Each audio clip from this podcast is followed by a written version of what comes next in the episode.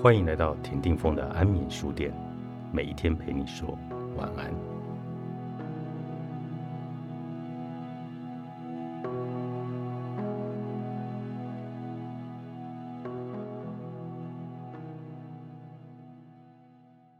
我发现现在越来越少人能够在犯错或做错事的时候坦然为自己的过错道歉。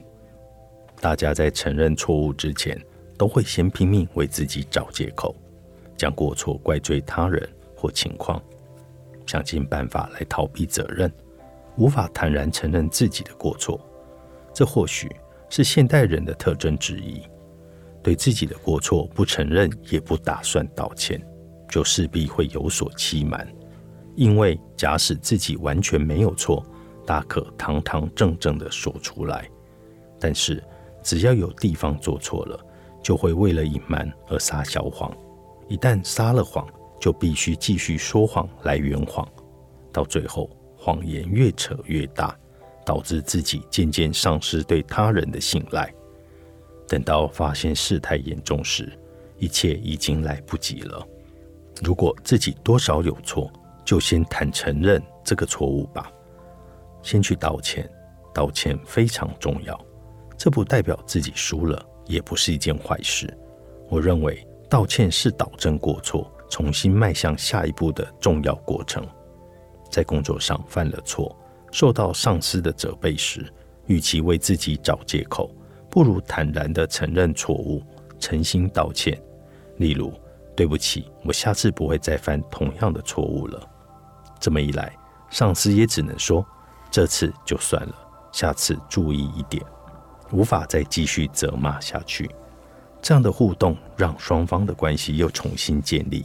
比起放任情况继续恶化，这种做法才不会留下火种。我们僧侣也是一样，在修行的过程中会犯下许多的过错。每一次都会受到师父或前辈的严厉斥责，这个时候如果为自己找借口或悔罪，事情的演变将会非常的严重。因此，我们都会坦然的道歉认错，随时注意自己不要再犯相同的错误。这种态度称为惭谢，也是一个很重要的修行之一。除了不道歉的人之外，也有人是说不出道歉。简单来说，就是虽然想要认错道歉，却无法坦然表达心意的人，也就是不擅长与人面对面说话、有沟通障碍的人。这或许是因为现在电子邮件沟通管道变多了，导致对话能力也随之衰退。假使觉得自己不善言辞，可以先试着每天与人打招呼。不太会说话的人，不可能在短时间内变得健谈。如果太过于勉强自己，反而会变成一种压力。接受自己的不擅长也无妨，就算不擅长与人交谈，但简单的打招呼应该都做得到。例如，在公司与人擦身而过时，就跟对方问声早；或是一起搭电梯时，聊聊天气等闲聊个一两句。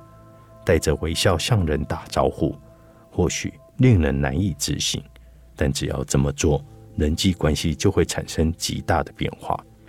有句话说：“和颜爱语”，意思是以柔和的表情和温柔慈爱的话语对待人。只要能够养成这样的习惯，一开始即便不擅长言辞也不要紧，重要的是养成了看着对方的眼睛说话的习惯。这个习惯养成之后，就能坦然的认错道歉了。